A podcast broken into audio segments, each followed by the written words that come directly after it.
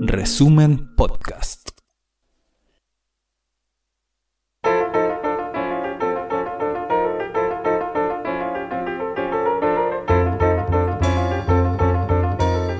Resumen.cl presenta La crónica de Ruperto Concha. El viernes pasado, el Comité de Presupuesto Federal del Congreso de Estados Unidos informó a la prensa que el actual gobierno, en un solo año, desde junio del año pasado hasta junio de este año, ha llegado a un déficit de 2.300.000 millones de dólares. O sea, en palabras del ex ministro de Hacienda Larry Summers, miembro del comité, el gobierno de Joseph Biden está como un marinero borracho gastando una enormidad de plata que no tiene. De hecho, según ese informe que publica la revista Business Insider, solo en el mes de junio recién pasado, el gobierno gastó 225 mil millones de dólares, más que el dinero que realmente tenía disponible. Y ya tiene que entregar casi un millón de millones de dólares anuales solo en pagar los intereses de la gigantesca deuda acumulada por el gobierno de Estados Unidos. O sea, solo en pagar los intereses de la plata que ya ha pedido prestada y la gastó, el gobierno de Estados Unidos ya está pagando incluso más que todo su ya enorme presupuesto militar. El presupuesto de este año aumentó en un 14%, llegando a 6.700.000 millones de dólares. En circunstancias de que los ingresos reales del gobierno disminuyeron a solo 4,5 millones de millones. ¿Cómo va a pagar la diferencia? Hay dos posibilidades. Una, la buena o menos mala, que es emitir más bonos de deuda unos pagarés que los inversionistas pueden comprar ganando un interés del 3,4% anual. O sea, pagando el gobierno unos 75 mil millones de dólares más cada año por su apresurado gasto en exceso. Y la otra, la realmente mala, la que de ningún modo se podría aceptar, sería simplemente imprimir nomás esos millones y millones de dólares en billetes. Y claro, con eso desataría una inflación brutal que dejaría a la mitad del mundo en la miseria.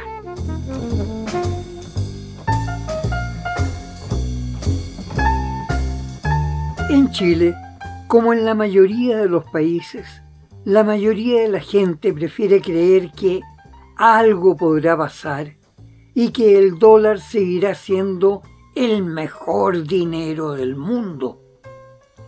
Pero incluso dentro de Estados Unidos hay empresarios, políticos y economistas que ya están previendo una posible devaluación desastrosa del dólar. Más aún, prevén una catástrofe inflacionaria que puede desatarse en cualquier momento y que convertiría el dinero y los ahorros de la gente en papeles de escasísimo valor.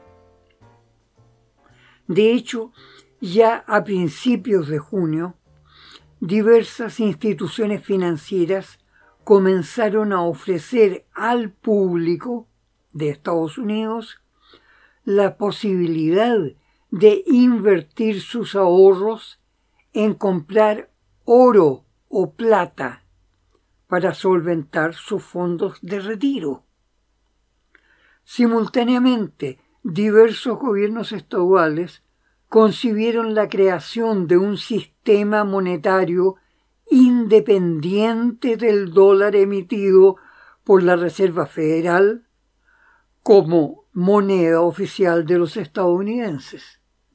Ello tomando en cuenta que la Constitución de los Estados Unidos establece rígidamente que ningún Estado de la Unión acuñará moneda o emitirá billetes ni hará cosa alguna exceptuando monedas de oro y de plata para pagar sus deudas. Ya en mayo de este año, dos parlamentarios de Texas, el senador Brian Hughes y el diputado Mark Dorazio, ambos del Partido Republicano, elaboraron un proyecto para emitir una versión digital tejana del dólar, claramente diferenciada del dólar federal, que sería respaldada por depósitos de oro y plata en las bóvedas del banco emisor, es decir, dólares digitales tejanos con respaldo total en oro y plata. Dólares tejanos completamente distintos del actual dólar americano y sin más variación en su valor que las variaciones que pueda tener el precio del oro y de la plata en los mercados mundiales. La iniciativa de Texas ha sido muy rápidamente imitada por los gobiernos de los estados de Arizona, Arkansas, Indiana, Oklahoma, Utah, Virginia Occidental y Wyoming. En estos momentos, según la prensa financiera de Estados Unidos y Europa, ya son 23 los estados de la Unión que, para defender a su gente de una devaluación desastrosa del dólar, han establecido procedimientos para retornar al oro y la plata, eventualmente en monedas acuñadas por el gobierno federal. O sea, estamos viendo cómo los 50 Estados Unidos de América del Norte aparecen buscando soluciones, cada uno por su cuenta, en defensa de su propia gente.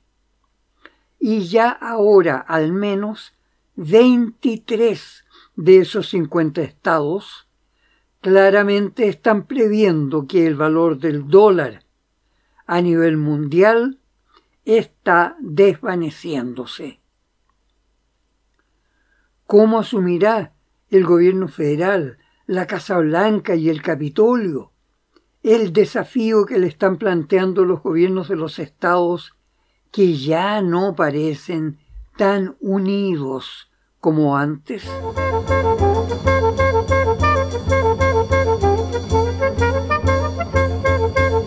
El jueves recién pasado, la célebre revista estadounidense Business Insider, especializada en economía, publicó un extenso análisis sobre la rápida e inesperada desdolarización de la economía mundial a partir de las observaciones del economista británico Julius Sen, quien ya en el 2019 había dado la voz de alarma por lo que él llamó la transformación del dólar en arma de guerra. El análisis de Julius Sen se enfocó a las medidas que el entonces presidente de Estados Unidos, Donald Trump, aplicó para estrangular económicamente a Irán, luego de las acusaciones de Israel sobre el desarrollo iraní de tecnología nuclear que apuntaría a fabricar bombas atómicas. Estados Unidos decretó un durísimo paquete de sanciones económicas que iban desde el bloqueo total del comercio de Estados Unidos y sus aliados, negándole a Irán el acceso a los sistemas financieros internacionales, hasta la retención o congelamiento de las cuentas en dólares de Irán en otros países. El control y manejo del dólar en la economía mundial le permitía a Estados Unidos mantener el carácter supuestamente neutral del dólar y de los sistemas globalizados de comercio y finanzas, mientras a la vez podía estar utilizándolo como un arma suficientemente poderosa y destructiva como para hacerle un daño terrible a cualquiera nación que se mostrara hostil o simplemente rebelde. En realidad, desde antes de la desintegración de la Unión Soviética y el final de la Guerra Fría, Estados Unidos venía aplicando bloqueos económicos contra países como Cuba, Etiopía o temporalmente Indonesia y Filipinas, que, exceptuando a Cuba, finalmente tuvieron que aceptar las exigencias políticas de Washington. El economista Julius observó cómo el carácter aparentemente neutral del dólar y los sistemas de pago y cobranza seguros y garantías vinculados al uso del dólar pasaban fácilmente a convertirse en un arma poderosísima de aplicación internacional. Más aún, el uso del dólar y sus sistemas financieros le permitía a Estados Unidos convertir a los demás países en aliados o cómplices en cualquier guerra de dominio sobre cualquier nación rebelde en cualquier lugar del planeta. El análisis del economista Julius contempló la manera en que Estados Unidos, viendo la eficacia del poder de dominio que generaba el dólar y sus sistemas financieros, comenzó a aplicarlo como arma con una frecuencia cada vez mayor y en todo el mundo. Y al estallar la guerra de Ucrania, que fue deliberadamente provocada por Estados Unidos y la OTAN, como lo reconocieron los jefes de gobierno de Alemania, Angela Merkel, de Francia, François Hollande, y de la misma Ucrania, Petro Poroshenko, Estados Unidos aplicó al máximo posible el dólar como arma contra Rusia. De partida, junto a las sanciones que intentaban paralizar todo comercio internacional con Rusia, Estados Unidos se apropió además de 600 mil millones de dólares de las reservas monetarias rusas y prohibió el uso de dólares para cualquier operación financiera que incluyera a Rusia. Fue entonces que el célebre multimillonario Elon Musk, el dueño de Twitter, tuvo la generosidad de regalarle al presidente Joseph Biden un consejo que dice, si tú usas tus dólares como arma demasiadas veces, los demás países dejarán de usar tus dólares. Obviamente otras potencias, como la misma Rusia, más la India, Brasil, México, Indonesia y por supuesto la China, analizaron el proceso de dominación creciente de Estados Unidos sobre la economía globalizada y diseñaron alternativas orientadas a generar sistemas financieros y comerciales también globalizados, pero eliminando el uso del dólar. Es decir, había estallado una guerra silenciosa para neutralizar la más poderosa arma de Estados Unidos para su dominio imperial sobre todo el planeta, la guerra contra el dólar.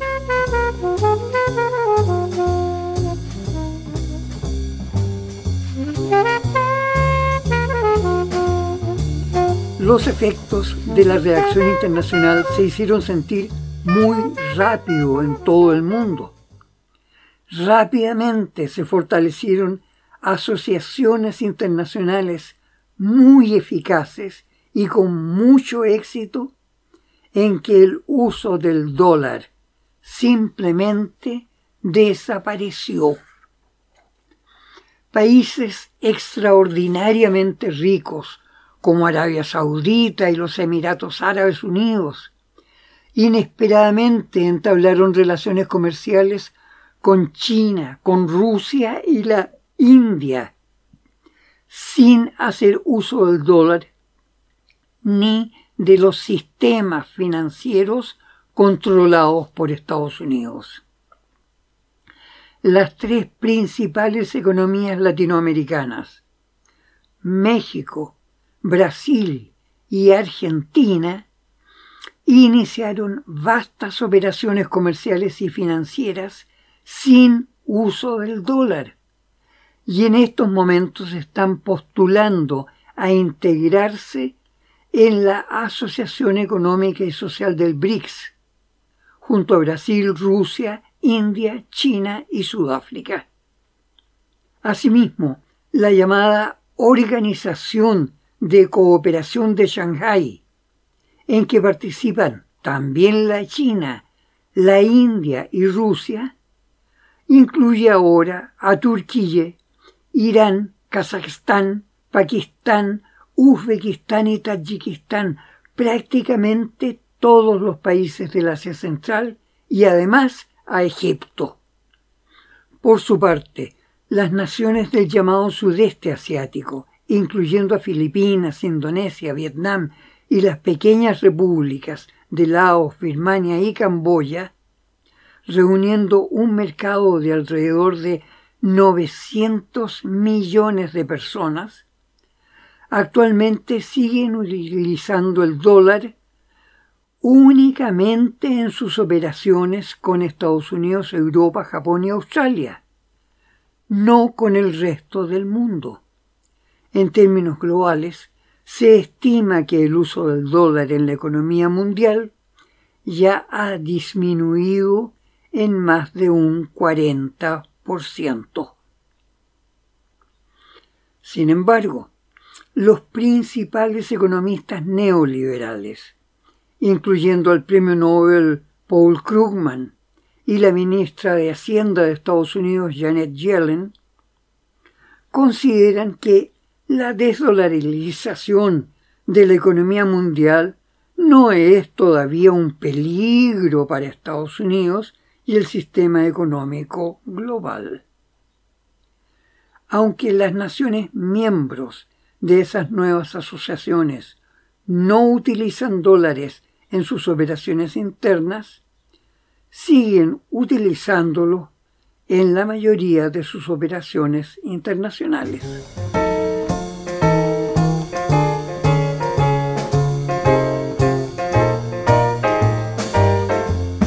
Sin embargo, otros de los más prestigiosos economistas occidentales, como el mismo británico Julius Sen, consideran que el panorama geopolítico mundial está mostrando transformaciones dramáticas incluyendo la guerra de Ucrania y la decadencia rápida de la economía de toda Europa, que hacen prever efectos rápidos y posiblemente muy graves. De partida se prevé la desaparición de la Organización Mundial de Comercio, mientras muchas naciones generarán una nueva realidad de intereses compartidos. Surgirán nuevas alianzas fuera de los esquemas actuales impuestos por Estados Unidos y Europa. Y por lo mismo se crearán nuevos sistemas de interdependencia distintos, con normas, valores y procedimientos que incluso alterarán las estructuras políticas y de economía cotidiana en muchos de los más importantes países occidentales. De ahí que se puedan prever situaciones como la que en estos momentos se está dando en Estados Unidos, donde la clase media masivamente está previendo la penosa realidad de empobrecimiento a corto plazo. En Europa, en tanto, la depresión económica se hace sentir cada vez más. La producción industrial europea está constreñida por los encarecidos precios de la energía y de las más importantes materias primas que debe importar. De hecho, ya hay numerosas importantes industrias de Alemania, Holanda, Austria, Francia e Italia que están estudiando la posibilidad de trasladarse con sus fábricas y capitales hacia países de América Latina, donde el costo de la energía y de muchas de las más importantes materias primas se mantiene razonablemente barato. Es posible que Chile, junto a Brasil, México y Argentina, sea uno de los países mejor apreciados por su razonable estabilidad institucional, su infraestructura de energía y transporte, y también en términos de cultura y capacitación laboral. En contra de Chile puede pesar la hostilidad que tomó el gobierno de Boric hacia Venezuela y Nicaragua y su precipitada declaración antirrusa al comienzo de la guerra de Ucrania. Con ello, Chile aparece ajeno, fuera de la posición neutral respecto de Rusia que ha caracterizado a las nuevas organizaciones de globalización multipolar de la economía. Bueno, como fuere, si tenemos suerte, en una de esas nos encontraremos recibiendo a algunos grandes inmigrantes portadores de nuevas y buenas fuentes de trabajo traídos desde Europa. Hasta la próxima gente amiga, cuídense, hay peligro. Estamos viviendo un presente de alta tensión y de transformaciones inesperadas. Pero como dijo el sabio Heráclito de Efeso, el presente está siempre inconcluso. Se refería al presente que está vivo, por supuesto.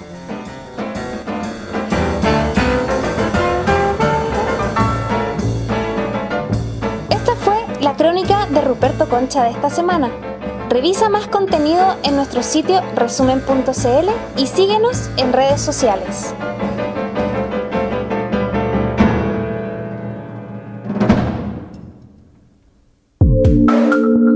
Resumen Podcast.